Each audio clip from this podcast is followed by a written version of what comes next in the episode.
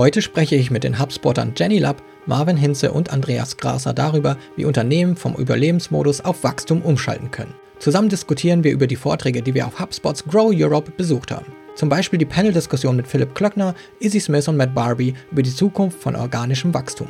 Oder Fabian Liebigs Vortrag über die Wiederentdeckung von E-Mail-Marketing für B2B. Freut euch auf einen bunten Mix an Themen. Von Vertriebsoptimierung über Customer Experience bis hin zu Lead Nurturing über Podcasts ist alles dabei. Wenn ihr erfahren wollt, was Scott Galloway als größten Hebel und Superkraft von uns allen sieht, dann hört bis zum Schluss zu.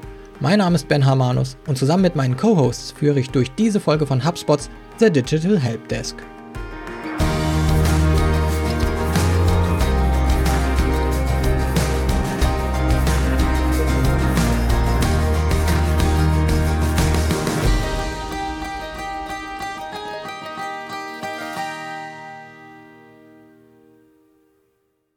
Herzlich willkommen im virtuellen Studio von The Digital Helpdesk. Heute mit Andy, Jenny und Marvin und wir widmen uns, wie im Intro gesagt, der Grow Europe oder unseren Learnings daraus, damit Unternehmen draußen wieder vom Überlebensmodus auf Wachstum umschalten. Und wir haben alle an den Sessions teilgenommen. Das heißt, wir haben uns so ein bisschen darauf verteilt, uns das ganze Programm anzusehen. War ein bisschen schwierig. Ich glaube, es waren insgesamt fünf Tracks. Und von daher ähm, haben wir geguckt, was wir alles mitnehmen können. Äh, wir starten mit der Session von Johnny Bufahard von Hopin, äh, einem der schnellst wachsenden oder dem schnellst wachsenden Startup in Europa und schauen einfach mal, was haben wir daraus mitnehmen können. Wer startet dann mal? Also ich habe mir auf jeden Fall die Session von Johnny angeguckt. Und erstmal muss man sagen, eine tolle Keynote zum Einstieg. Äh, Wer es nicht gesehen hat, vielleicht gerne nochmal in der On-Demand-Library sich angucken, weil es einfach auch eine sehr persönliche Geschichte war. Es war so ein bisschen sein, sein Weg zum Gründer und dann auch die ersten Jahre mit Hoppin. Also erstmal sehr interessant. Was ich jetzt so zum Thema wieder in, äh, auf Wachstum umschalten, vor allen Dingen mitnehmen würde, ist, dass er gesagt hat, für sein Unternehmen na gut, muss man auch sagen, hat natürlich die Pandemie auch ein bisschen jetzt nicht unbedingt in die Karten gespielt, aber war natürlich passend, weil Hopin bietet ja vor allen Dingen online ja Event-Management an und äh, Events kann man also online darüber abwickeln. Aber er sagt auch, was für ihn entscheidend war, war, dass er auch die Technologie eben hatte, um das so schnell wachsen lassen zu können. Und das fand ich einen ganz interessanten Punkt. Er sagte, das ganze Thema Plattformen, Ökosysteme, also Apps miteinander verknüpfen, die Daten eben entsprechend auch auszutauschen und dann so eine gemeinsame Datenbasis zu haben und damit dann zu wachsen, hat ihm unglaublich geholfen, eben überhaupt mit diesem Wachstum mithalten zu können. Und das natürlich dann auch wieder eine Sache, ne? weil du kannst auf der einen Seite von einem Tag auf den anderen einen super ähm, Product Market Fit haben, aber wenn du technologisch nicht dazu in der Lage bist, auch das Wachstum eben mitzugestalten, dann hast du natürlich ein Problem, dann kannst du das nicht schnell genug bedienen. Da gehört die Technologie zu, da gehört aber auch das Thema Workforce, also Arbeitnehmer mit dazu, wo er meinte, das Thema Remote Workforce hat ihm auch geholfen, einfach schnell mitzuwachsen. Das war ein Erfolgsfaktor, ne? dass die Leute eben von zu Hause arbeiten konnten. Er konnte weltweit entsprechend auch Leute anstellen. Das fand ich auch sehr interessant. Und dann so als letzten Punkt, er wurde gefragt, wie er denn, wie er denn Erfolg misst bei sich im Unternehmen. Und äh, er sagte, er misst das vor allen Dingen darin, was Hop-in für einen Einfluss auf die Kunden hat. Also das war Thema Customer Experience sozusagen. Das meinte er als Gründer und auch als CEO wäre für ihn der wichtigste Erfolgsfaktor. Das fand ich schön, weil ich glaube, das ist auch so genau die Bewegung, die wir gerade sehen bei vielen Unternehmen, dass eben die, die Customer Experience oder den Einfluss, den man auf die Kunden hat, da noch stärker in den Mittelpunkt rückt. Und was wir vor allen Dingen bei vielen Unternehmen sehen, die sehr schnell sehr erfolgreich werden in letzter Zeit. Und das habe ich auch bei Hop-in so gesehen. Ja, ist auch, glaube ich, ein Thema, das sich in der Konferenz wiederholt hat. Mhm. Ähm, die Kundenzentrierung ist ja sicherlich etwas, worüber man in den letzten Jahren generell viel gesprochen hat. Wir werden auch, glaube ich, nochmal nachher darauf zu sprechen kommen, wie sich Kundenzentrierung oder äh, Customer Experience überhaupt definiert. Da hat auch äh, unsere CCO ähm, Yamini Rangan nochmal drüber gesprochen in ihrer Keynote. Äh, ich glaube, Johnny hat auch nochmal was zu seiner Remote Crew irgendwie gesagt.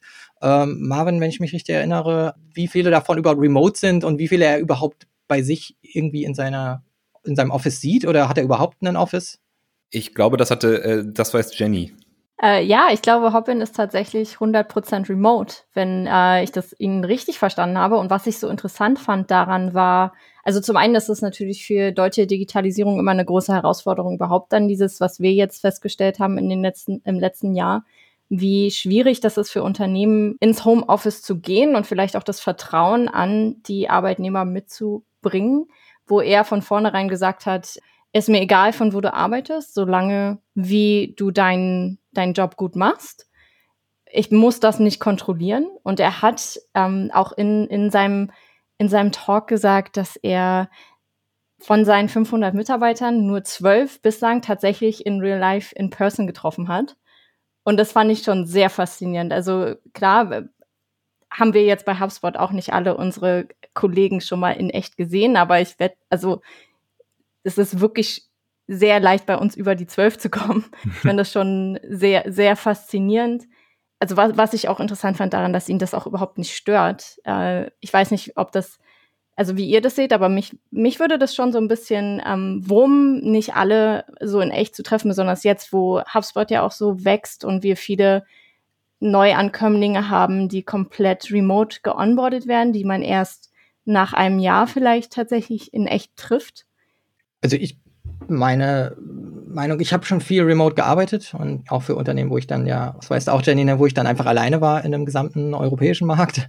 Da habe ich dann meine Kollegen zwei, dreimal im Jahr gesehen. Also auch zu großen Konferenzen oder zu Teammeetings oder Weihnachtsfeiern war ich dann in Kanada zum Beispiel. Aber ich kann remote sehr gut arbeiten. Inzwischen muss ich schon sagen, wenn man gezwungen dazu wird, dann fehlt es mir schon sehr. Und ich glaube, es gibt aber auch bei uns viele Mitarbeiter, die haben ungefähr null andere Kollegen bisher getroffen. Und es funktioniert trotzdem, weil sie ja in der Zeit geonboardet wurden, die jetzt, äh, wo die Pandemie schon ausgebrochen ist. Und das Berliner Büro, wenn mich nicht alles täuscht, ich habe das Gefühl, das hat sich, glaube ich, schon verdoppelt, seit ich gekommen bin, ähm, seit Ende 2019.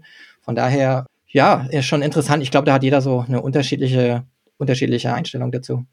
Ich glaube, es zeigt vor allem auch, dass Remote hier eine nachhaltige Entwicklung ist und nicht eben sowas, wo man äh, quick and dirty äh, mal ein Jahr lang Remote macht, sondern das zeigt, glaube ich, auch, dass äh, es Unternehmen gibt, die remote aufgebaut werden und dass es auch eine zukünftige Entwicklung ist, die vielleicht stärker wird, vielleicht nicht, aber die definitiv nicht mehr weggeht. Besonders wenn man sich überlegt, was man vielleicht auch an Kosten einspart, dadurch, dass man kein Büro hat. Ne? Das muss man auch noch mit dazu rechnen. Ja, also ganz interessant fand ich auch, jetzt in den letzten Tagen gab es ja auch bei Apple viel Gegenwind, dass äh, Tim Cook die Leute wieder ins Office beordern wollte. Ähm, das kam überhaupt nicht gut an. Und da sieht man auch einfach, wie sich auch bei so einem auch immer noch sehr stark wachsenden, schnell wachsenden, dynamischen, modernen Unternehmen, äh, zu dem viele aufschauen, auch alleine was die Marktbewertung immer wieder angeht und die Überraschung, wie innovativ äh, Apple immer wieder sein kann, auch ist, dass die Leute nicht alle sich wünschen, wieder ins Büro gezwungen zu werden.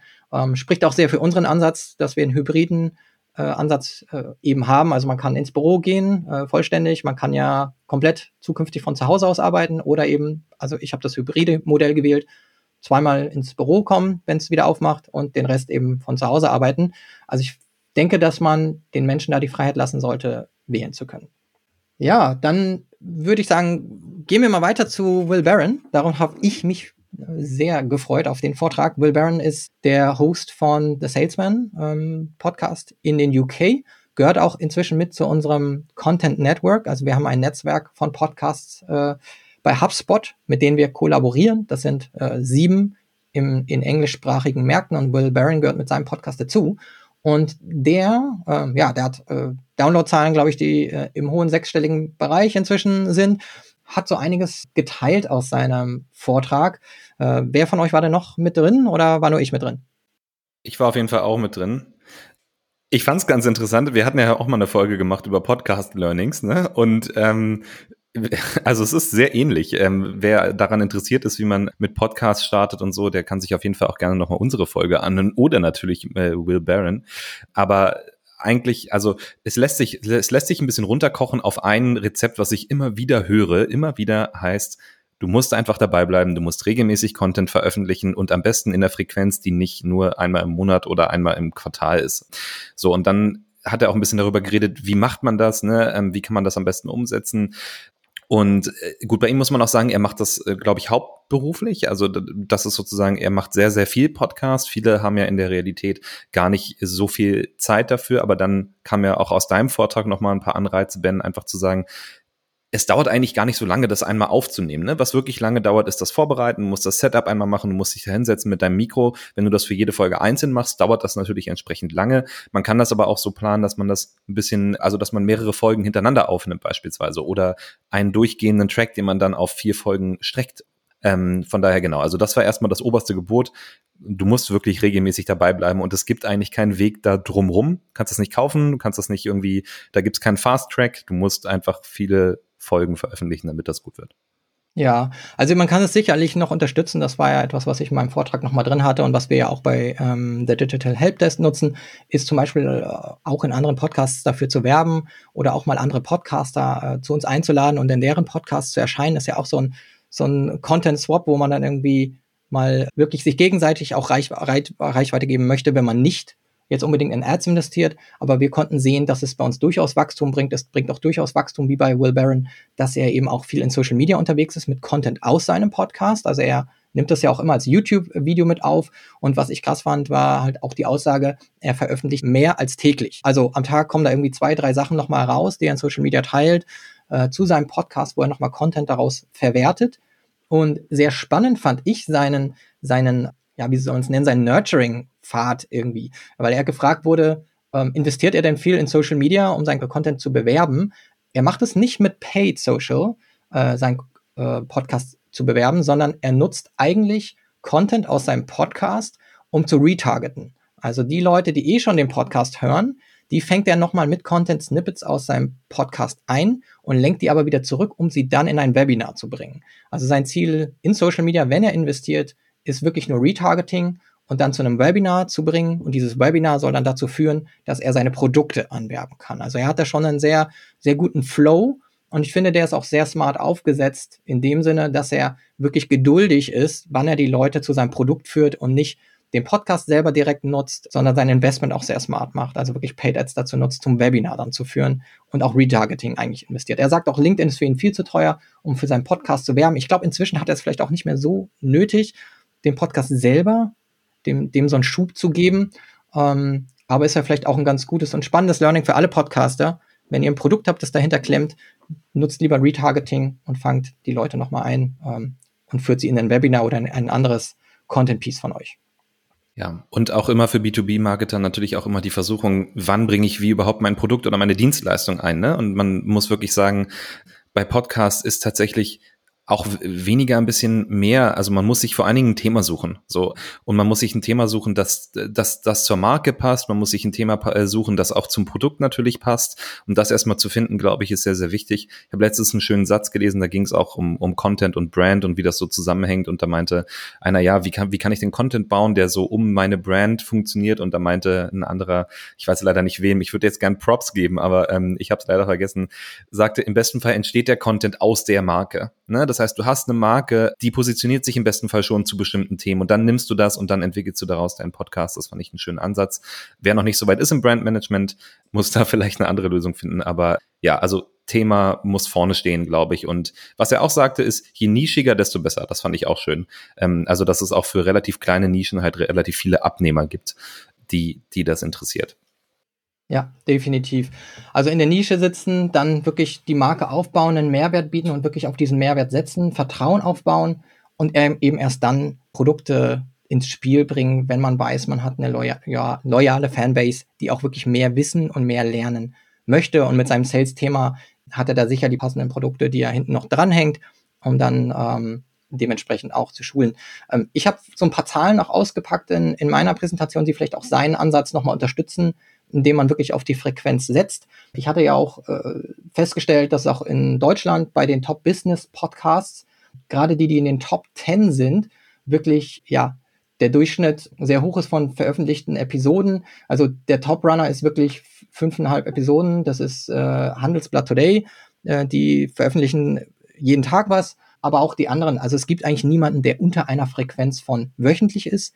Eher zweimal in der Woche. Das kennen wir auch zum Beispiel vielleicht noch von OMR aber eigentlich unter einmal in der Woche gibt's gar nicht und selbst äh, dann Platz 11 bis 20 liegen auch hm, bei mindestens einer Episode pro Woche. Äh, aber es gibt eben auch wirklich viele, die schon drüber liegen und zweimal pro Woche publizieren. In anderen Ländern ist es nicht ganz so stark. Ich habe gesehen, dass es in Frankreich da ähm, die Frequenz noch ein bisschen niedriger liegt, aber man sollte sich wirklich äh, zum Ziel setzen, immer an der Zielgruppe dran zu bleiben, weil wenn man irgendwie zweiwöchentlich, dreiwöchentlich oder monatlich publiziert. Die Leute wollen ja gerne was hören und lernen und man verliert dann einfach die Verbindung zu seinen eigenen ähm, Hörern, die ja dann irgendwo anders die Informationen herbekommen müssen. Also äh, mein, meine eine Aussage war, macht keinen Blockbuster draus, macht auch irgendwie äh, keine TV-Show mit äh, Staffeln draus, äh, macht daraus eine Soap Opera, die irgendwie am besten ständig läuft und äh, mit der man so immer weiter wächst. Also man, man fühlt sich dann ja auch ganz nah den Figuren und den Menschen und äh, so sollte man das eher sehen. Die, eher eine Soap Opera und nicht ganz so 100% nur Qualitätsanspruch muss ganz oben liegen und dann bringe ich lieber nur alle drei Wochen was raus, sondern seid lieber regelmäßig dabei und äh, es macht es ja auch authentischer, wenn man ähm, regelmäßig liefert, aber dafür dann sagt, hier und da schleife ich es jetzt nicht immer ganz fein. Und was natürlich auch im Endeffekt passiert, ne? Also jemand, eine Nutzerin, ein Nutzer hat Lust, einen Podcast zu hören, würde gerne einen Podcast von dir hören. Wenn kein neuer Content da ist, was passiert? Äh, ist ja nicht einfach so, dass die Lust auf Podcast dann weggeht, sondern man hört einfach einen anderen Podcast. Und im schlechtesten Fall verliert man dann eben ähm, eine Hörerin oder einen Hörer an einen anderen Podcast, an ein anderes Format. Das will man natürlich auch verhindern. Gerade vor allen Dingen, wenn man mit mit Seasons arbeitet, also mit Staffeln, das finde ich ja auch immer sehr, sehr schwierig. Das funktioniert für einige auch sehr gut, aber ich glaube, da braucht man auch wirklich schon eine loyale Fanbase, wie du sagst, ähm, die entsprechend darauf wartet und sich das dann äh, ja reinzieht, wie so Haus des Geldes oder so. Ja, und dann einen anderen Hebel, den ich noch vielleicht einbringen möchte, das ist, glaube ich, bei so einem Sales-Podcast ein bisschen schwieriger bei Will Barron, was so ein bisschen an der Sales-Industrie liegt. Andi, du hast dazu ja auch schon mal eine Episode aufgenommen zu äh, Frauen im Vertrieb. Das ist äh, bei uns so ein Hebel, dass wir Diversität eben im Podcast auch als Wachstumshebel nutzen, weil wir mit unserem Marketing gern so divers sein möchten wie unsere Zielgruppe oder unser Publikum. Und wir gesehen haben, dass wir es geschafft haben, einfach den Anteil der ähm, weiblichen Zuhörer hochzudrehen, indem wir auch einfach diverser sind, was unsere Gäste angeht, aber auch einfach die Episoden, die wir veröffentlichen, von dir und Jenny, von Josie, von Leslie, dass es eben nicht immer diese männliche Dominanz im Team auch hat, die hosten, aber gleichzeitig auch wir bei den Gästen darauf achten, dass wir Diversität einbringen, weil wir dadurch einfach viel mehr unterschiedliche Themen und Perspektiven auch haben, was am Ende das Wichtige ist, dass wir ja eben wirklich nicht nur in unseren eigenen Bubbles irgendwie sind, sondern ähm, daraus ausbrechen. Und wir merken, das hat auch Auswirkungen einfach auf die Hörerschaft und das freut uns sehr. Und das ist für mich ein großer Hebel, den andere vielleicht auch noch sehen sollten, in ihrem Marketing darauf zu achten, wie divers ist ihr eigenes Marketing und ihr eigenes Bild, das sie von sich geben, weil dadurch kann man Menschen vergraulen, obwohl man es nicht beabsichtigt, weil man sich dessen nicht bewusst ist, wie, wie monoton eigentlich das ist, was man äh, als Marketing veröffentlicht. Ja, wollen wir zum nächsten Punkt gehen. Wir haben ja viel im Programm gehabt. Andreas, du warst bei Jonathan Anguello von Aircall dem äh, Co-Founder und COO in der Session, richtig? Richtig, ja, die war äh, ziemlich spannend, weil die ja natürlich ähm, als Hauptthema hatte ja einfach Sales Compensation, das heißt, wie ja bezahle ich eigentlich meine Vertriebler im Unternehmen? Und der hatte da eine eine ganz interessante Präsentation draus gemacht, weil er so ein bisschen die Geschichte von Aircall erzählt hat. Das heißt, Aircall hatte in, im Unternehmen selber verschiedene Kompensationspläne für Vertriebler und je nach Stufe praktisch ähm, wurden halt, sagen wir mal, verschiedene Systeme aus, äh, ausprobiert. Und was ich ziemlich spannend fand, ist, dass er dann wirklich zu jeder äh, Stufe zum Beispiel die Pro und Cons so ein bisschen äh, gegeben hat und einfach so ein bisschen seine Erfahrungen, seine Learnings daraus hat. Zum Beispiel hat er, einfach mal ein Beispiel zu nennen, als Aircall noch relativ klein war, das heißt, die hatten glaube ich, ein Seed Funding bekommen und hatten unter einer Million an ja, Jahresumsatz war es so, dass das Vertriebsteam Vertrieb, also Teamziele hatte was bedeutet, dass eben kein Vertriebler individuell ein, eine Quote hatte oder ein Ziel hatte, sondern eben das ganze Team ein, ein, ein Ziel erreichen musste. Und ähm, was für eine lange Zeit oder für, eine, für den Anfang auf jeden Fall ziemlich gut funktioniert hat, weil man halt dadurch so ein bisschen, weil das mehr so dieses gemeinschaftliche ähm, Learning, Erlernen ist, was man äh, im Vertriebsteam am Anfang, vor allem wenn noch das Produkt, sage ich mal, so ein bisschen am Markt getestet werden soll, ne, was man ja so, was man einfach braucht, dass die Vertriebler ähm, wo noch nicht so ein ganz konkretes Playbook da ist, wie man äh, Aircall zum Beispiel oder das eigene Produkt verkaufen kann, ne? wo man halt einfach untereinander die Learnings sich teilen sollte äh, oder teilen sollte untereinander und äh, wo man einfach schauen muss, okay, die Sales Reps dürfen nicht gegeneinander kämpfen, sage ich mal, sondern sollen miteinander äh, gehen. Ne? Das Modell hat sich dann verändert im Laufe der Zeit. Je größer Aircall wurde, desto ähm, ja, andere Modelle haben sie auch ausprobiert. Was ich auch sehr, sehr spannend fand, ist, dass er das Learning gemacht hat, dass Vertriebler sehr stark an Incentivierungen arbeiten. Wer hätte das gedacht? Ähm, das, Beispiel, das Beispiel, was er genannt hatte, war, dass die in einer bestimmten Company-Phase war es bei denen so, dass sie zwar viel Umsatz generiert haben, aber dieser Umsatz kam monatlich nur rein. Das heißt, so ein Deal zum Beispiel von denen wurde immer nur monatlich bezahlt oder halt zum Beispiel quartalsweise. Ne? Und super selten war komplett der zwölf Monat Beitrag, sage ich mal, Upfront Payment nennt man das üblicherweise, wo halt der Kunde das im Voraus zahlt. Ne? Und was, was sie dann gemacht haben, die haben dann ein Kommissionsmodell eingeführt, wo dann der Vertriebler stark incentiviert worden ist auf dieses Vorabzahlen, dass die Kunden das vorab eben begleichen. Und dann ging innerhalb von, sagen wir mal, fünf Monaten, glaube ich, hat er gemeint, ähm, dass die, die, die Upfront Payments von seinen Deals von 0% auf circa 50%, was einfach Wahnsinn ist, was ja auch super stark für sein Business einfach ist, ne, für Aircall einfach ist, weil die dadurch natürlich dann einen viel stärkeren Cashflow, sag ich mal, haben und dann viel, sagen wir mal, schneller und besser Investments tätigen können. Ne? Und das fand ich ziemlich, ziemlich spannend, weil das zeigt eben auch, dass man so ein bisschen das eigene Geschäftsmodell oder das Kompensationsmodell der Vertriebler auch daran anpassen muss, wo gerade dein Geschäft, sage ich mal, steht. Ne? Wenn du irgendwie zum Beispiel Neukunden brauchst, dann macht es vielleicht mehr Sinn, einfach den Sales Reps, die Sales Reps zu intensivieren, dass sie einfach neue Kunden gewinnen. Wenn du jetzt aber zum Beispiel Cashflow-Probleme hast, dann könnte man da vielleicht was versuchen, eben mit diesen Upfront-Payments, dass man das darauf stärker incentiviert. Also das ähm, fand ich ziemlich, ziemlich spannend. Und was auch super wichtig ist, ich als Vertriebler und ich weiß es auch bei meinen ganzen Kollegen, mit denen ich arbeite, wir hassen es, wenn Kommissionsmodelle geändert werden. Also das ist ähm, immer nicht so ganz, sage ich mal, gern gesehen. Liegt aber meistens eben daran, weil wir entweder selber schlechte Erfahrungen gemacht haben oder weil wir dann im Nachhinein gemerkt haben, dass wir weniger verdient haben. Und das ist natürlich so ein bisschen suboptimal, sage ich mal. Und sein Learning war immer, er hat gemeint, ähm, die hatten das ja insgesamt vier, fünf Mal geändert und jedes Mal wurde es gut aufgenommen. Und sein Learning war vor allem, dass man das super transparent kommunizieren muss und am besten auch jedem Sales Rep wirklich einzeln nochmal durchrechnen und einfach ja Transparenz das Ganze gestalten. Ne? Das, dass jeder versteht auch. Und ja. stimme ich ihm zu. Es ist super. Thema Diversität, das wir eben schon hatten, als wir über Podcasts gesprochen haben. Es ist toll, wenn wir dich hier im Podcast haben, als, als jemand, der sich im Sales so gut auskennt, dass er da aus seiner eigenen Erfahrung auch sprechen kann, was negativ aufgenommen wird im Sales und was positiv aufgenommen wird von jemandem, der der selber im Vertrieb arbeitet. Ich finde es bei diesem Modell äh, sinnvoll oder ich kann es total verstehen, dass man halt auf Upfront-Zahlung äh, geht. Ich meine, wenn wir mal angucken, wie HubSpot selber wächst, dann passen wir ja quartalsweise sehr oft unsere Pläne immer wieder an. Also ich kenne viele Unternehmen. Ich habe es gerade erst gehabt mit, mit, äh, mit einer Freundin, die arbeitet in einem großen Limonadenkonzern, den ich jetzt nicht nenne, aber hat auch einen Sitz in, in Berlin. Ähm, die hatten gesagt, ja, ist gerade viel los, wir machen gerade die Planung für 2022. Und die, da denke ich, äh, wie bitte? Wie könnt ihr irgendwas für 2022 gerade planen? Also wir haben zwar auch eine Dreijahresplanung bei HubSpot, aber sehr vieles von uns geht ja quartalsweise, weil wir ja immer unser Wachstum beobachten und auch unseren Cashflow und manchmal dann ja sogar unsere Pläne nochmal steigern und erhöhen und auch unsere Investments, weil wir schauen, was kommt rein. Und das geht natürlich sehr gut, wenn wir ähm, upfront natürlich äh, Deals haben, wo wir merken, okay, unser Cashflow erhöht sich jetzt von Quartal zu Quartal schneller als vielleicht sogar berechnet und wir können mehr investieren. Und es kommt ja dem ganz, eigentlich allen im Unternehmen zugute, wenn der Cashflow schneller ist und man wieder schnell investieren kann. In Büros, in Mitarbeiter, in Incentives, in Perks, alles Mögliche. Also kann ich sehr gut verstehen, dass es dann auch einen Mehrwert ja kreiert und nicht eine Veränderung ist, die, die am Ende, wo sich der Vertriebler nur ausgetrickst fühlt. Brauchst du auf jeden Fall gute Buchhalter dafür. Das stimmt. Also man muss, das ist auch gar nicht so einfach, weil auch diese Upfront-Änderung, die war dann, die wurde dann zu, sage ich mal, ausgenutzt, in Anführungszeichen ausgenutzt von den Sales Reps, weil dann halt ähm, die Deal, also dann wurde zum Beispiel der Gesamtumsatz kleiner gemacht, dafür, dass dann der, der Kunde Upfront zahlt, weil es da dafür tatsächlich für den Sales Rep eine größere Commission gab.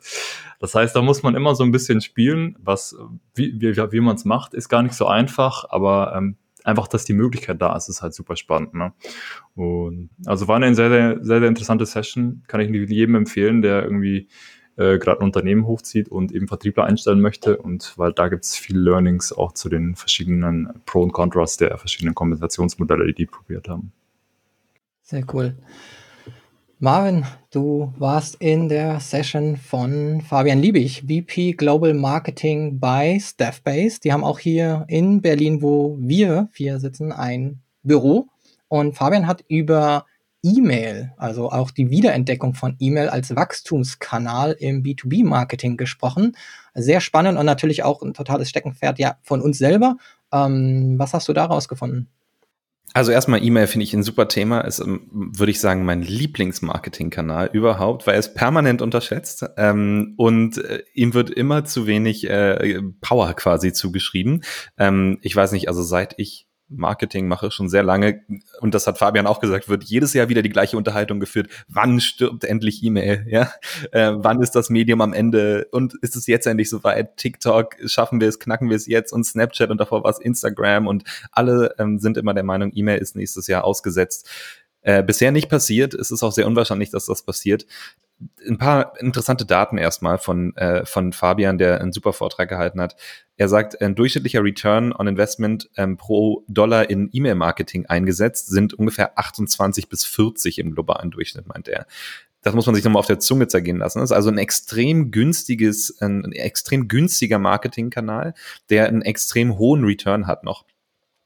Und was ich auch immer ganz wichtig finde beim Thema E-Mail, das hat er jetzt so nicht gesagt, aber du, du behältst einfach die Herrschaft über deine Kundenbeziehung. Ne? Du hast die Kontaktdaten, du kannst mit den Leuten kommunizieren. Und wenn du das outsourcest an Facebook oder irgendwie einen anderen Gaffer-Konzern ähm, von mir aus oder auch an TikTok, dann, dann liegt es eben nicht mehr bei dir. Du hast nicht mehr die Herrschaft darüber. Darum ist das, finde ich, gerade wenn man ein Unternehmen aufbaut, man ist klein, macht auf jeden Fall E-Mail-Marketing, sorgt für eine saubere Datenbank, das hat er auch gesagt, ist extrem wichtig. Und äh, genau, baut das mit auf. So, es gab noch ganz viele andere äh, spannende Sachen da drin. Ich weiß nicht, wie viel wir dem Thema E-Mail-Marketing, da könnte ich eigentlich mal eine ganze Folge drüber machen. Sollte ich vielleicht mal machen. Hatten wir schon mal was dazu? Ich glaube nicht. Ich glaube nicht. Nee.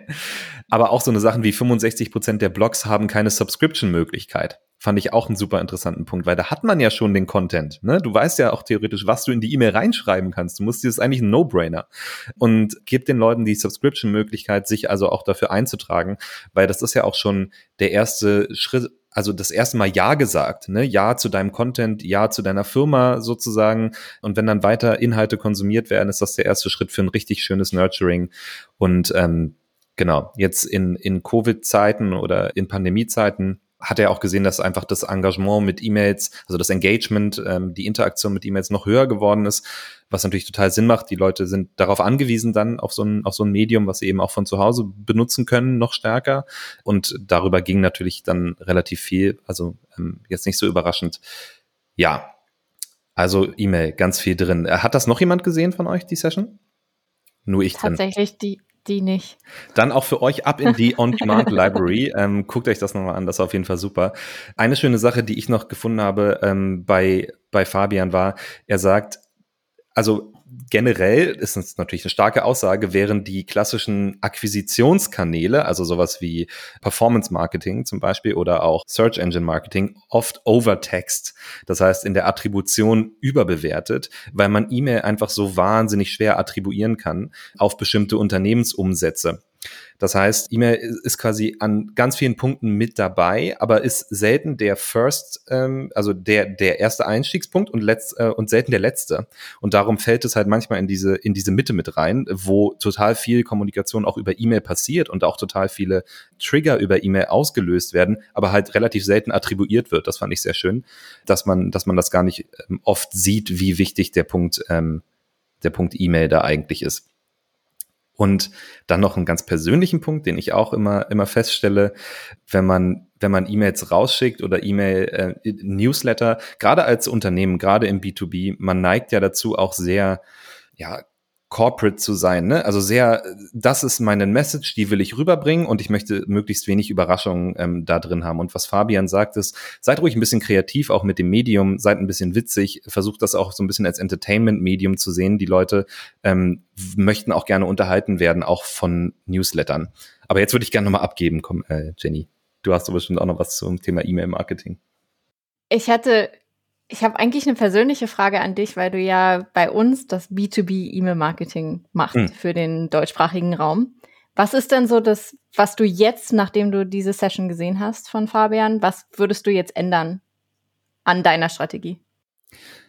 Ähm, also, was ich auf jeden Fall mal machen möchte, für mich persönlich, wäre, er hat, er hat so ein schönes Mapping gehabt, wo er seine Strategie quasi einmal richtig, richtig, äh, ja, kartografiert hat. Das heißt, er hat gesagt, welche verschiedenen Typen von E-Mails schicken wir eigentlich raus aus dem Marketingbereich, mit welcher Frequenz und an welche Zielgruppe sozusagen. Also er hat das komplett einmal in so einer in so einer 3D-Matrix äh, quasi ähm, die einzelnen E-Mail-Formate gemappt mit den einzelnen Zielgruppen. Und das fand ich schön, weil dann hast du einen richtig guten Überblick darüber gehabt, was passiert regelmäßig, was passiert unregelmäßig und an welche Zielgruppen schicken wir das raus. Und dann siehst du auch relativ schnell, welche Zielgruppen du beispielsweise sehr oft bespielst mit Content und welche weniger und kannst dann vielleicht auch strategisch ableiten, das ist gar nicht so gut, wenn ich diese Zielgruppe so oft bespiele. Das sind zum Beispiel, weiß ich nicht, Leute, die sich für Produkt A interessieren, aber schon äh, kurz vorm Kauf sind und die werden dann noch ganz oft mit Nurturing bespielt. Macht das Sinn oder nicht? Ähm, zum Beispiel. Also das fand ich ganz schön. Das hat er, das hat er richtig schön dargestellt, wie man das machen kann. Das habe ich auf jeden Fall mitgenommen. Ich habe mit Fabian bei der ähm, DUP Innovation Week äh, gesessen in einem Panel vor, ich glaube, vor zwei Wochen. Und da hat er auch wirklich sehr viel über Segmentierung gesprochen. Also das ist auch, glaube ich, das, was am wenigsten wirklich gut eingesetzt wird im E-Mail-Marketing. Also dass Unternehmen zwar ein CRM haben und sie führen auch eine Kontaktdatenbank und sie bespielen die auch alle gern mit E-Mails, aber dass sie eigentlich immer noch sich sehr wenig mit der Segmentierung beschäftigen. Also wirklich zu schauen, wer reagiert wo auf was und dass man auch einfach mal Kontakte, wie du gerade gesagt hast, machen schont. Ne? Also muss ich den man schickt am Ende vielleicht, man kann am Ende fünf E-Mails pro Woche rausschicken, wenn man sie natürlich nicht immer an alle schickt, äh, sondern wirklich genau guckt, wo, wo überlappt das gerade mit einem Interesse an dem und dem Produkt oder dem Content oder auch wie weit, äh, wie advanced ist denn dieser Leser? Ähm, braucht der nochmal diesen, diesen Tipp zu diesem Webinar, was wirklich vielleicht Basiswissen vermittelt oder schone ich ihn einmal mit dieser E-Mail und dadurch kriegt er in dieser Woche nur einmal eine E-Mail, obwohl wir fünf verschiedene Themen rausgeschickt haben. Also Segmentierung wird total vernachlässigt und ist, glaube ich, auch ein großer Hebel für Wachstum noch für alle Unternehmen, ähm, der gar nichts kostet. Man muss sich nur schlauer mit seinem CRM beschäftigen. Ist aber auch tatsächlich relativ schwierig. Also äh, bis man was segmentieren kann, ist, muss man ja schon super viel gemacht haben. Ne? Du musst das ganze Thema Lead-Gen überhaupt erstmal angetrieben haben. Du musst die Formulare entwickelt haben, Landing-Pages, Inhalte für die Landing-Pages und so und so weiter und so fort, bis du überhaupt mal dahin kommst, äh, dass du sagen kannst, ich habe jetzt genug Daten, um eine ordentliche Segmentierung zu machen. Darum würde ich sagen, das ist schon, also ich kann verstehen, warum das bei vielen Unternehmen relativ spät kommt, weil das ist schon, da musst du echt viel wissen über deine, über deine ja, Nutzerinnen und Nutzer, damit du das vernünftig machen kannst, damit das auch Sinn macht, ne? diese Segmentierung. Vielleicht kurz dazu mal, weil das kam auch noch mal in einem anderen Talk vor, bei Organic Growth, ähm, glaube ich, wurde das auch noch mal erwähnt. Ich glaube, es geht auch nicht immer nur darum, dass man genug, also genug klingt immer so, man braucht ganz viel, sondern dass man eigentlich nur die wichtigsten oder die, die relevanten Dinge halt fragt. Mhm. Also wenn man segmentieren will, dann muss man sich halt Gedanken machen, wie kann ich denn die Nutzer, die ich habe, unterscheiden? Und äh, da sollte man einfach wissen, was muss ich abfragen. Das heißt nicht, dass man jetzt zwölf Formularfelder braucht, ne, sondern dass man halt auch weiß, wie will ich die denn unterscheiden? Wie, durch welche Fragen kann ich denn unterscheiden in Anfänger oder Fortgeschritten oder welche, welche Sachen muss ich denn im CRM tracken? Also wenn ich dann sehe, jemand nimmt an diesen Webinaren teil und ich äh, mache daraus ein Segment, dann weiß ich ja, jemand schaut sich immer noch ja totale Einstiegssachen zu Inbound-Marketing vielleicht an. Ähm, oder jemand schaut sich eher Account-Based Marketing an dann weiß ich, okay, der, der geht gerade einen Schritt weiter oder der ist schon bei Segmentierung oder der hat vielleicht in unserer Academy gewisse Dinge schon angesehen. Also was muss ich denn wirklich fragen, um die Menschen voneinander unterscheiden zu können und segmentieren zu können, um ihnen äh, interessengerecht da noch E-Mails zu schicken? Also es geht ja nicht nur um die Masse, sondern smart halt auch mit den Daten umzugehen.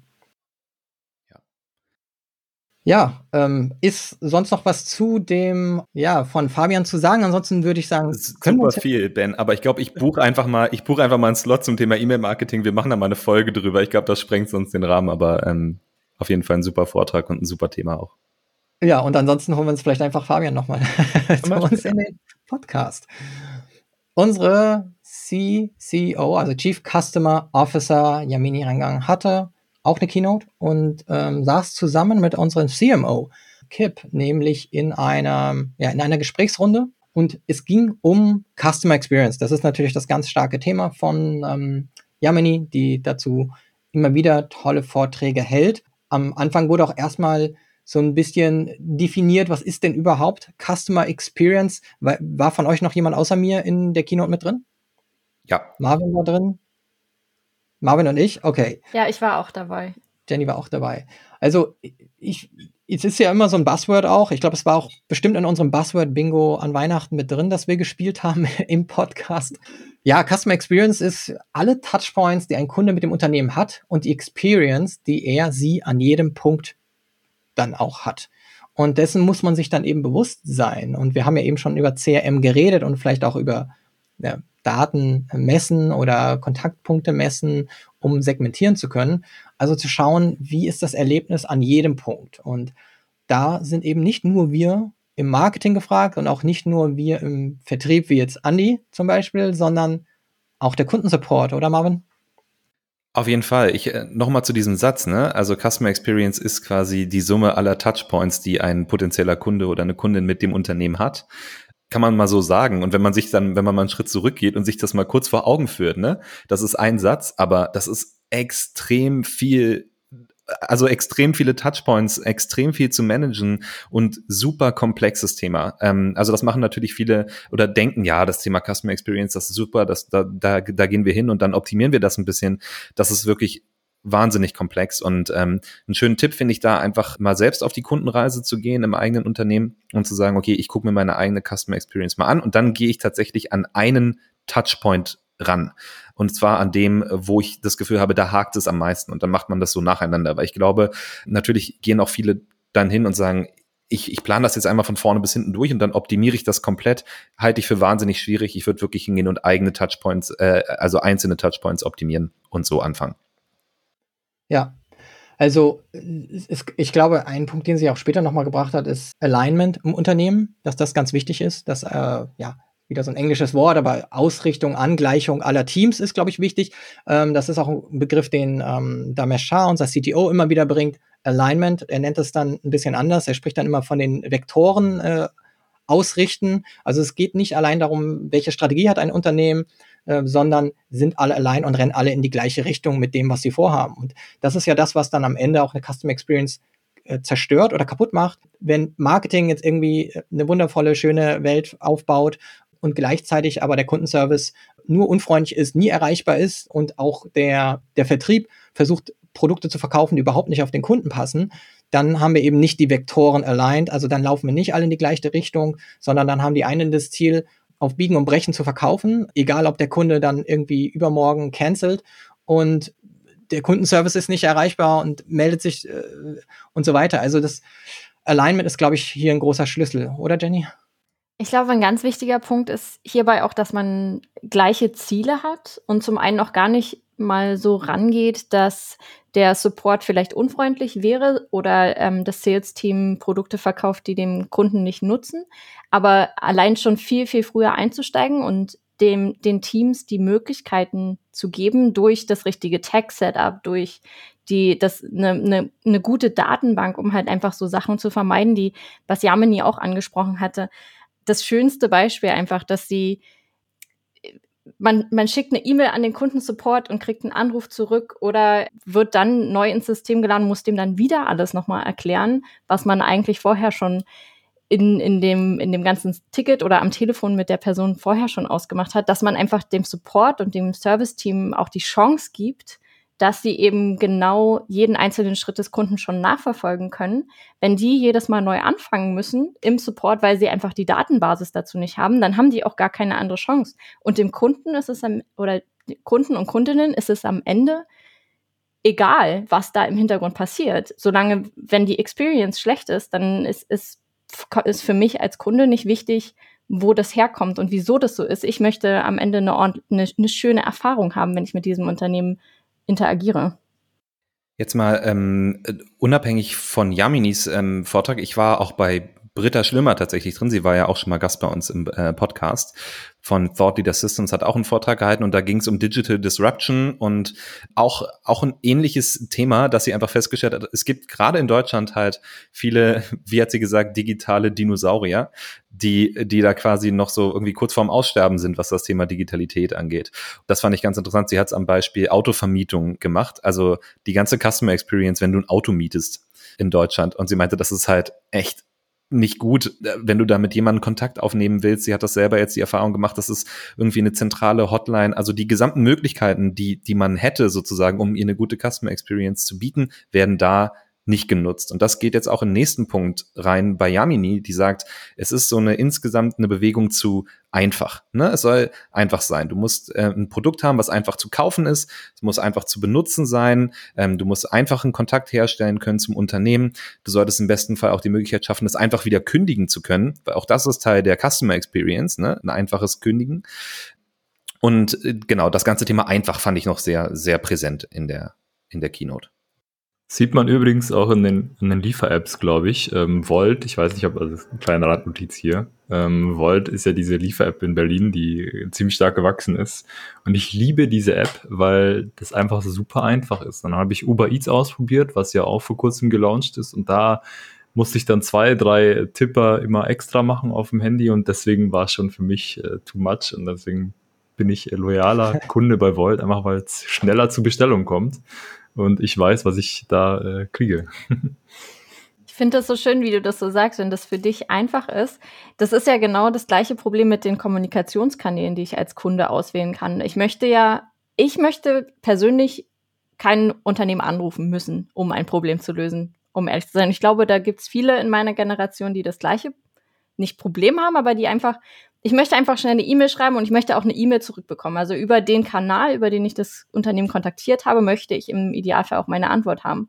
Ich habe letztens die Erfahrung gemacht, ich habe eine E-Mail geschrieben, habe eine, hab einen Anruf bekommen und darauf eine SMS, auf die ich antworten sollte, auf die SMS. Und ich war am Ende so überfordert, einfach für mich selbst, dass ich so dachte, das kann ja wohl nicht wahr sein. Wenn ich eine E-Mail hinschreibe zu diesem Unternehmen, warum kann ich nicht einfach eine E-Mail zurückbekommen? Ich habe ja quasi als Kunde schon meinen Kommunikationskanal ausgesucht dass es jetzt für das Unternehmen vielleicht technisch nicht möglich ist, kann ich mir kaum vorstellen, auf meine E-Mail zu antworten. Es geht ja noch schlimmer. Also es gibt ja Unternehmen, die erlauben dir eine E-Mail zu schreiben und du kriegst dann einen Brief. Wo man sich dann halt fragt, warum schreibt ihr mir nicht einfach eine E-Mail zurück? Spart doch einfach Geld. Es, es sind ja auch nicht mal Sachen, die so offiziell sind, dass es jetzt einen Brief bedarf. Warum schreiben die nicht einfach eine E-Mail zurück? Und stattdessen kommt dann einfach wirklich, und das dauert ja auch, ne? Kommt dann irgendwie fünf Tage später der Brief. Ja, zum Beispiel bei Krankenversicherungen oder so. Das ist, äh, also Finde ich ein super Punkt, wenn man selber den Kanal wählt, warum man dann in einen anderen Kanal gezwungen wird. Jenny, das ist schon ähm, nicht zu verstehen. Ja, vielleicht auch noch einen, einen tollen Satz, den Yamini gebracht hat, ist, ein CRM ist nicht eine Kontaktdatenbank. Das ist auch das, was viele denken. Ich brauche ja etwas, wo ich meine Kontakte drin pflege, damit ich kein Excel-Sheet benutzen muss. Aber ist es eben nicht. Es ist eine Plattform, um halt die Erfahrungen oder die Kundenerfahrungen von Menschen zu managen.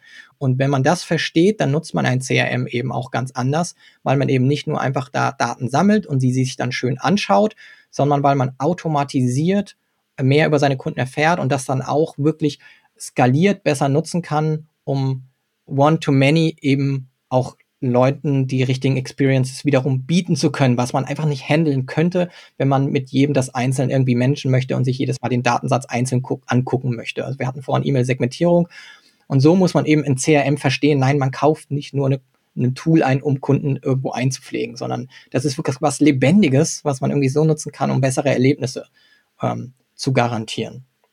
Und da sagt sie ja auch, es ist eine Kunst, und eine Wissenschaft und beides muss sich irgendwie treffen. Das eine ist wirklich so die Kultur, die man selber ein Unternehmen hat, um ein CRM zu nutzen. Also man sagt, man setzt immer den Kunden in den Fokus. Das ist etwas, was bei HubSpot sehr stark ist, was sie auch bei HubSpot sehr begeistert. Sie waren neun Minuten in ihrem Onboarding und dann ging es um den Kunden. Also es kommt nicht irgendwie erst, wir erzählen dir fünf Stunden lang irgendwie, was für Produkte wir haben, sondern erstmal, das ist der Kunde, der ist das Zentrum von allem, was wir tun. Und danach richten wir uns daran aus. Und dann kommt eben die Wissenschaft. Und da geht es dann wieder um diese, dieses Alignment, diese Vektoren, dass Teams zusammen gut funktionieren. Da geht es dann um die Effizienz eines Unternehmens, ähm, also Kultur und eben auch dann diese Effizienz zusammenzubringen. Ja, dann stand als nächstes noch eine, eine Session an zu B2B Sales. Wer von euch war da mit drin? Ja, also ich war drin und äh, ich fand das äh, eine spannende und eine gute Sessions für eben ja Leute, die, sagen wir mal, ähm, an dem in den Anfängen für ja, Sales stehen und die eben so einen quick and dirty Overview, einen Überblick haben wollen, ja, wie man so einen, so einen Sales-Prozess aufsetzt, wie man das machen kann, was so die Grundeinstellung zum Sales generell ist.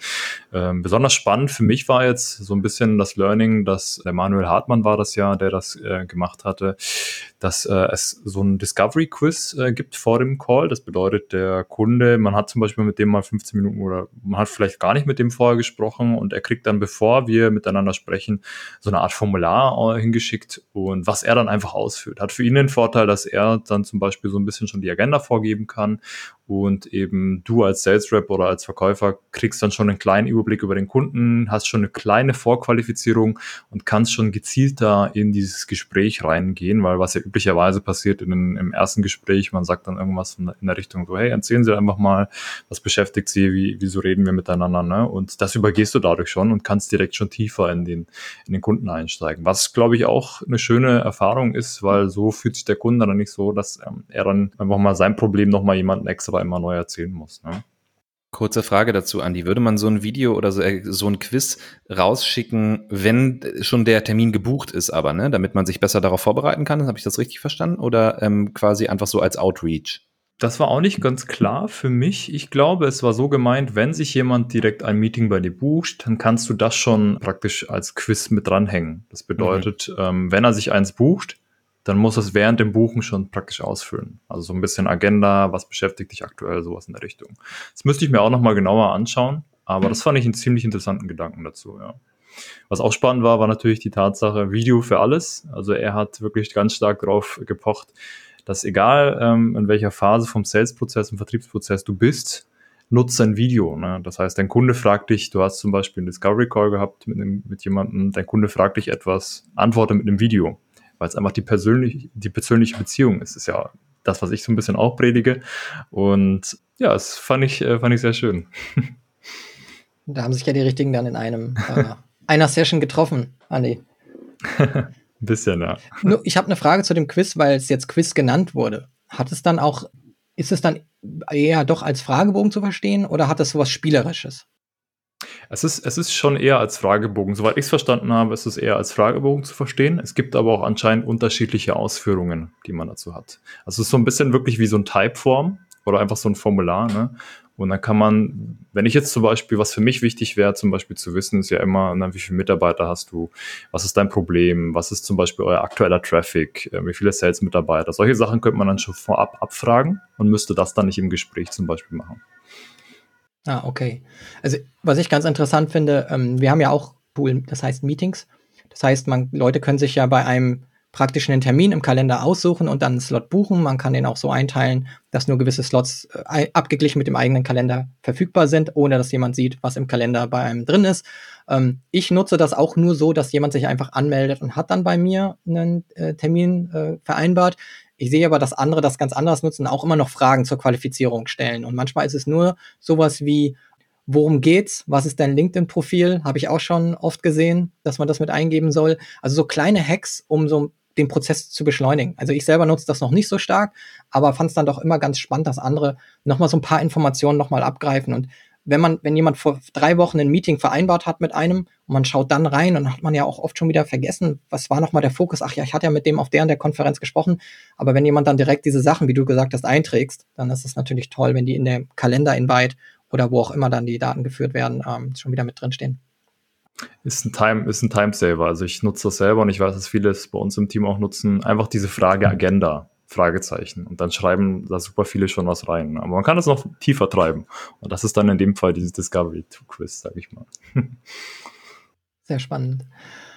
Und dann kam ein Panel und da ging es um die Zukunft von Organic Growth mit Philipp Klöckner, den kennen wir aus dem Doppelgänger Podcast, ist auch einer der Growth-Berater in Deutschland oder Europa, hat auch viel dazu zum Wachstum von Idealo früher beigetragen ähm, dann hatten wir noch Izzy Smith von Ride ähm, aus München mit dabei und von HubSpot selber äh, Matt Barbie. Und äh, Jenny, ich glaube, du warst in der Session mit dabei, ne? Ja, das war tatsächlich meine, meine Lieblingssession, muss ich ganz offen zugeben. Einfach weil, also zum einen, Matt war sehr lange mein Director hier bei HubSpot Und ich habe unglaublich viel von ihm gelernt und gucke mir eigentlich fast jede Session an, die er irgendwie macht, einfach weil, also zum einen ist es unglaublich angenehm, ihm zuzuhören, zum anderen hat er auch einfach immer äh, sehr, sehr viel zu sagen. Ähm, und dann auch die Kombination aus Philipp, Izzy und Matt war einfach für mich so als SEO, das muss man sich halt angucken. Und davon abgesehen, dass die einen unglaublich schön abgestimmten Zoom-Hintergrund in, in dieser Videosession hatten, da muss man erstmal hinkommen. Es war wirklich unglaublich toll. Es war natürlich auch inhaltlich sehr, sehr, sehr interessant. Zum einen, also es ging viel um, ähm, wohin entwickelt sich SEO und wie entwickelt sich die Rolle des SEOs. Und für mich als SEO bei HubSpot ist das natürlich ein wichtiges Thema. Ein Punkt, den ich von Izzy sehr interessant fand, war, dass sie angesprochen hatte, dass äh, es jetzt gar nicht mehr oder sich vielleicht nennen wir irgendwann die Rolle des SEOs gar nicht mehr SEO, sondern es sind dann einfach ähm, CRO-Experts, die aber SEO-Erfahrung haben. Ich sehe das ja auch bei uns im Team, dass äh, viele bei uns im Team einfach das Grundwissen von SEO auf jeden Fall da ist und das auch anwenden. Und ich am Ende dann gar nicht mehr so viel on-page zu tun habe, wenn vom Rest des Marketingteams schon viel umgesetzt wird. Und das find, fand ich sehr, ein sehr interessanter Punkt. Und der Philipp hatte dann auch das Ganze weitergeführt und gesagt, es wäre ja auch interessanter, wenn man das Ganze schon am Produkt ansetzen könnte. Also wenn, wenn wir jetzt in Zukunft zum Beispiel bei HubSpot die Product Engineers darauf trainieren könnten, dass die eben schon von Anfang an Suchmaschinen optimiert rangehen, eben das ganze Tech-Stack dahinter schon so ausgelegt ist, dass das eben auch für Suchmaschinen optimieren kann, äh, für Suchmaschinen funktionieren kann, besonders jetzt im Hinblick auf die Core Web Vitals, die einfach sehr, sehr technisch sind in, in sich selbst. Genau, das waren erstmal so die, die ersten Punkte, die ich am interessantesten fand. Für mich war spannend zu hören, dass äh, Philipp eigentlich ähm, ja, Audio als das große Ding irgendwie sieht. Natürlich, er podcastet selber und sieht natürlich auch die Traktion, die sein Podcast innerhalb von einem Jahr bekommen hat. Die Downloadzahlen sind jetzt irgendwie mittlerweile in einem sehr hohen, ähm, schon fünfstelligen Bereich pro Episode angelangt bei denen nach einem Jahr. Das ist natürlich echt gewaltig. Und die machen ja einen zwei Stunden Podcast. Also es ist jetzt auch nicht so, dass man sagt, ja, das ist ja nur so ein fünf Minuten Ding, dass man schnell ähm, mal konsumiert, sondern das ist wirklich ein Commitment, wenn Leute dazuhören und ja, scheinbar ist der Mehrwert so hoch und das sagt er auch selber für sich als Podcast-Zuhörer. Der beste Content in seinen Augen wird momentan in Podcasts äh, produziert. Wollen wir einfach mal so zustimmen als Podcast?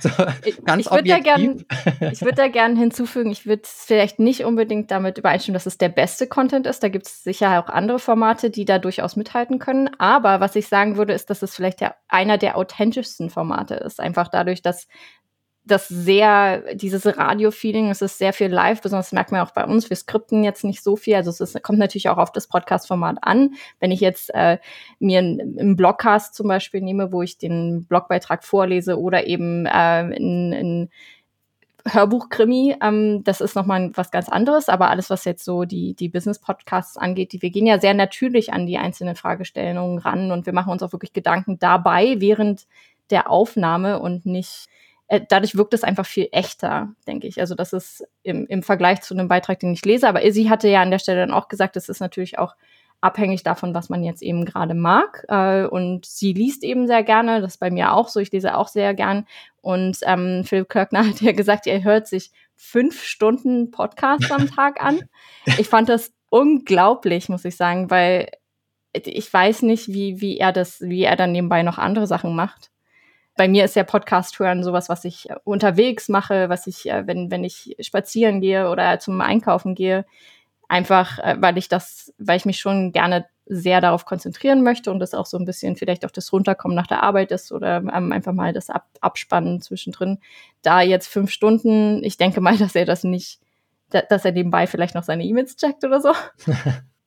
Oder hört er die zum Einschlafen? Ich weiß auch nicht, fünf Stunden. Vielleicht schläfst du einfach zu viel. Vielleicht musst du ja, mal auf so zwei bis drei Stunden pro Nacht runterfahren, dann kommst du auch auf fünf Stunden Podcast-Zeit. das sollte ich vielleicht machen, ja.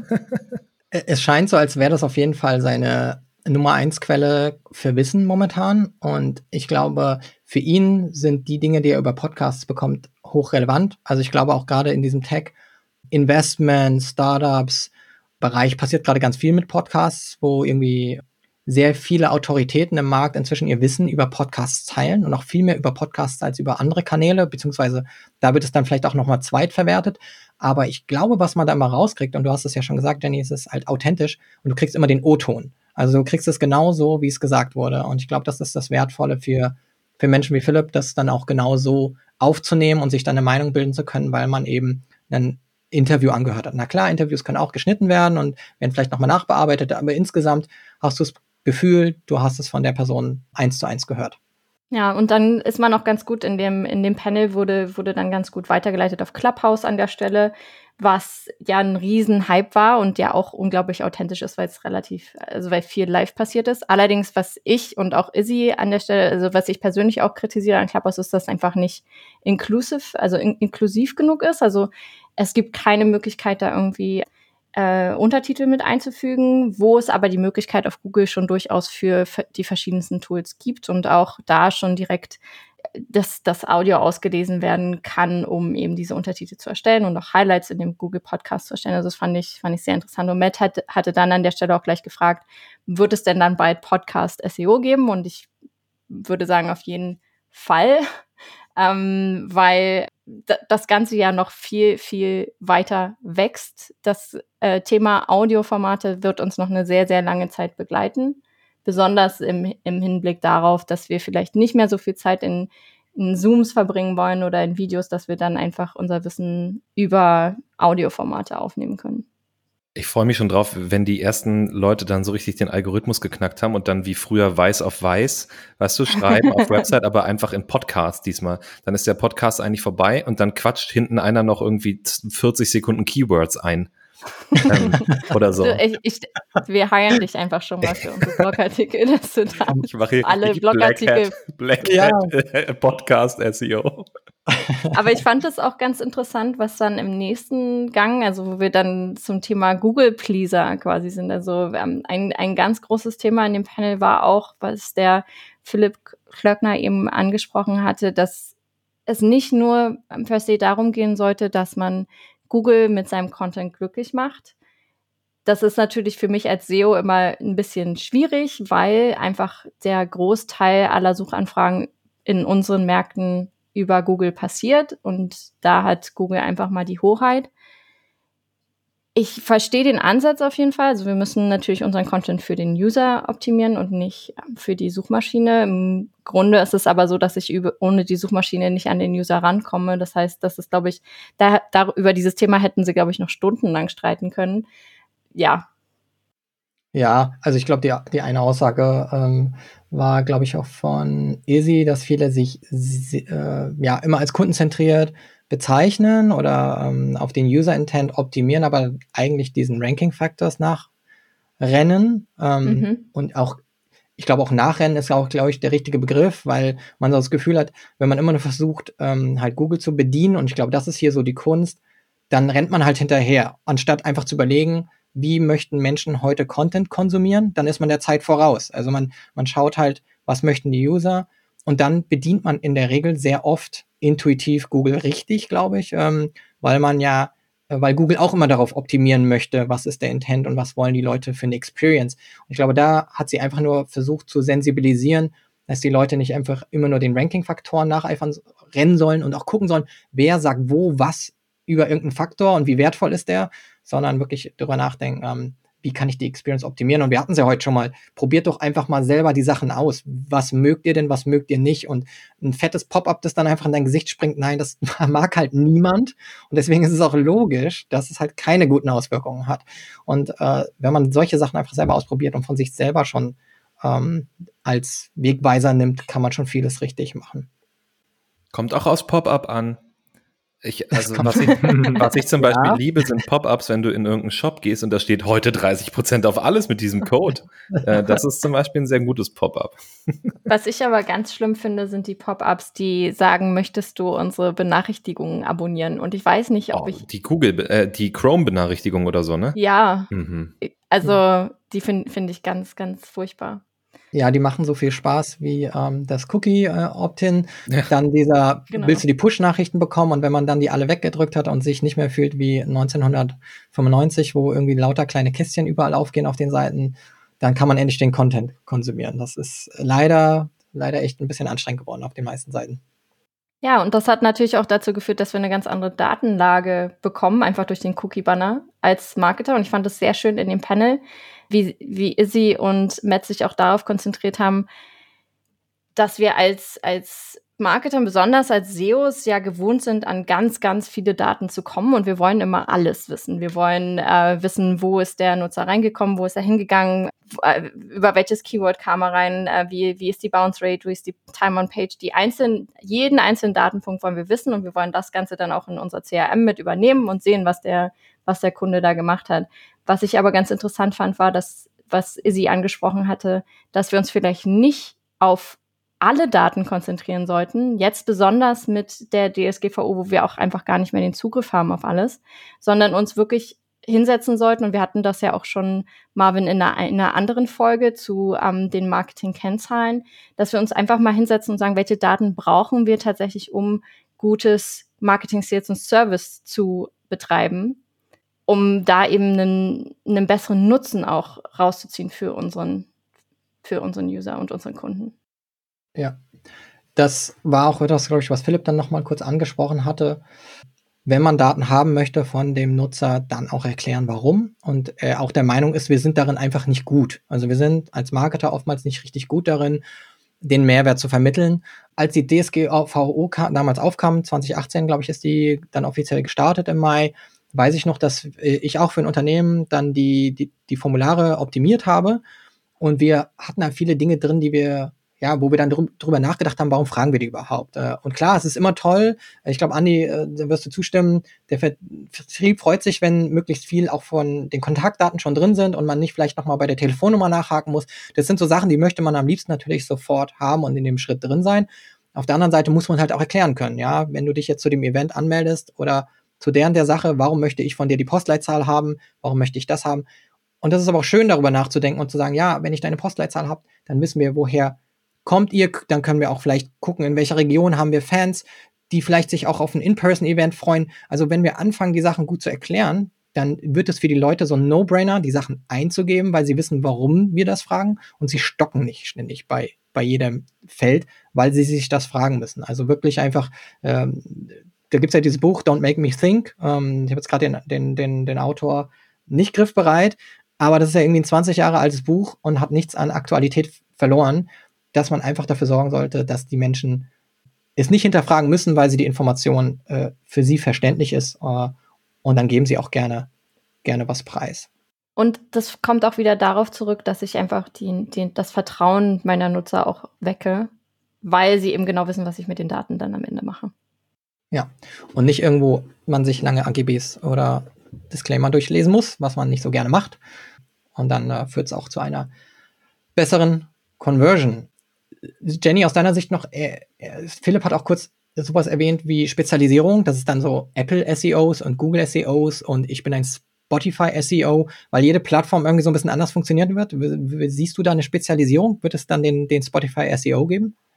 Auf jeden Fall. Also wir sehen das ja jetzt schon. Es gibt Amazon-SEOs, die sich eben genau darauf spezialisieren, weil eben die Amazon-Suchmaschine ganz anders funktioniert als äh, Google Shopping zum Beispiel das wird es auf jeden Fall geben. Und da war ich sehr dabei, als er, als er das so gesagt hat. Und ich finde das auch sehr schön, einfach zu sehen, wie sich das mein Berufsfeld auch in Zukunft ändert. Es wird dann immer noch viel, viel schwieriger, meinen Eltern zu erklären, was ich dann am Ende tatsächlich mache. Aber vielleicht wird es durch die Spezialisierung ja auch einfacher, wenn ich eben sage, also es gibt ja jetzt zum Beispiel auch schon Apple App Store Optimierer. Also ähm, die, diesen Berufszweig gibt's ja durchaus schon und auch äh, ich bin tatsächlich auch eher Google Content SEO, wenn, wenn man jetzt diese Schublade aufmachen will. Ähm, da gibt's, sieht man jetzt schon die Tendenzen und ich glaube, ähm, was, was Matt auch an, angesprochen hatte, war, dass wir jetzt auch den Trend sehen, dass die unter, dass, dass es immer mehr SEO-Engineers und SEO-Strategists und Specialists gibt für eben bestimmte Bereiche, was auch notwendig ist, die eben aber auch mit allen anderen zusammenarbeiten können und nicht nur in ihrem eigenen Silo arbeiten als SEO. Das passiert ja sehr häufig in Unternehmen, dass wir halt irgendwie so ein bisschen abgeschottet von allen anderen arbeiten. Wenn man das aber schon holistisch in die ganze Unternehmensstrategie mit einbauen kann, dann wird das jetzt auch in den nächsten Jahren sehr, sehr gut sein für die Unternehmen, die das eben, die das eben jetzt schon andenken. Ja, vielen Dank. Und damit kommen wir nach einer runden Stunde zum Abschluss. Für alle, die heute zugehört haben, das war ein kleiner Ausschnitt aus der Grow Europe. Ihr könnt euch also vorstellen, ähm, wenn das die Zusammenfassung von nur einigen Sessions ist, was das bedeutet für die über, ich glaube, 20 Sessions, die wir letzten Endes dann an dem Tag hatten, ähm, welchen Mehrwert ihr bekommen könnt, wenn ihr vielleicht euch noch die Recordings anschaut. Äh, guckt doch einfach mal unter äh, www.hubspot.com com slash grow-events oder googelt einfach nach HubSpot Grow Europe, dann findet ihr die Seite. Ihr könnt euch auch jetzt noch äh, registrieren und euch die Aufzeichnungen alle schön ansehen. Die dürften jetzt, wenn ihr den Podcast hört, auch alle verfügbar sein mit runterladbaren Präsentationen, wie ich gemerkt habe, ähm, sehr beliebt. Ähm, da kam die Anfrage in der Session bei mir auch sehr viel, äh, ob man es runterladen kann, also auch in anderen Sessions, die ich geguckt habe. Könnt ihr euch alle runterladen, die Präsentation. Meldet euch nochmal an Grow Europe und schaut euch das vollständig an. Am Ende war noch äh, ja, ein Special Guest dabei, nämlich Scott Galloway, Professor aus den USA, der sich sehr viel mit dem Bereich Tech, Digitalisierung und Wachstum beschäftigt, hat nochmal ganz kurz über ja, das vergangene Jahr gesprochen, aber auch über die Möglichkeiten jetzt, dass wir in Europa zusammenfinden, dass eigentlich unsere Superpower Kollaboration ist, dass der Mensch Kollaboration mhm. sucht. Ähm, ich glaube, das geben wir den Zuhörern auch nochmal mit auf den Weg. Ihr alle kennt das, glaube ich, aus eurem Job und das ist auch eine Sache bei HubSpot, die wir sehr schätzen, ist, viel mit anderen Unternehmen, viel mit anderen Partnern zusammenzuarbeiten und eigentlich so zu wachsen.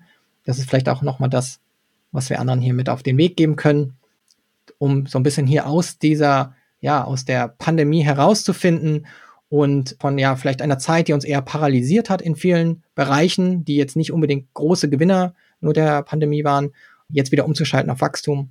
Verknüpft euch, vernetzt euch, macht das über äh, die Grow Europe, macht das äh, in eurem Netzwerk, sucht Leute, die mit euch zusammen wachsen wollen. Und ansonsten habt ihr noch ein Wrap-up von euch? Was, waren, äh, was war ein Key Learning vielleicht, das ihr noch mal raushauen wollt? Ja, ich habe auch äh, noch ein Kommentar zu deinem, zu deinem äh, Kooperieren war, äh, die Ära der strategischen Partnerschaften startet jetzt. Das finde ich sehr schön. Also äh, schließt die jetzt, äh, findet jetzt neue Freunde im Business. Das ist eine gute Zeit dafür. Ich finde das ein sehr schönes Schlusswort, Marvin. Dann bleiben wir dabei. Andi, ein, ein anderes noch oder belassen wir es bei äh, der Ära der Partnerschaften? Ja, die, die, die, die witzigste, die ich noch habe, ist, ähm, Sales Reps kann man gut incentivieren, wie man an dem Upfront, äh, an den Vorabzahlungen, sag ich mal, gesehen hat. Das heißt, ähm, wenn ihr was in, in, eurem Geschäftsmodell haben wollt, was incentiviert werden soll, dann bezahlt den Sales Rep danach. genau.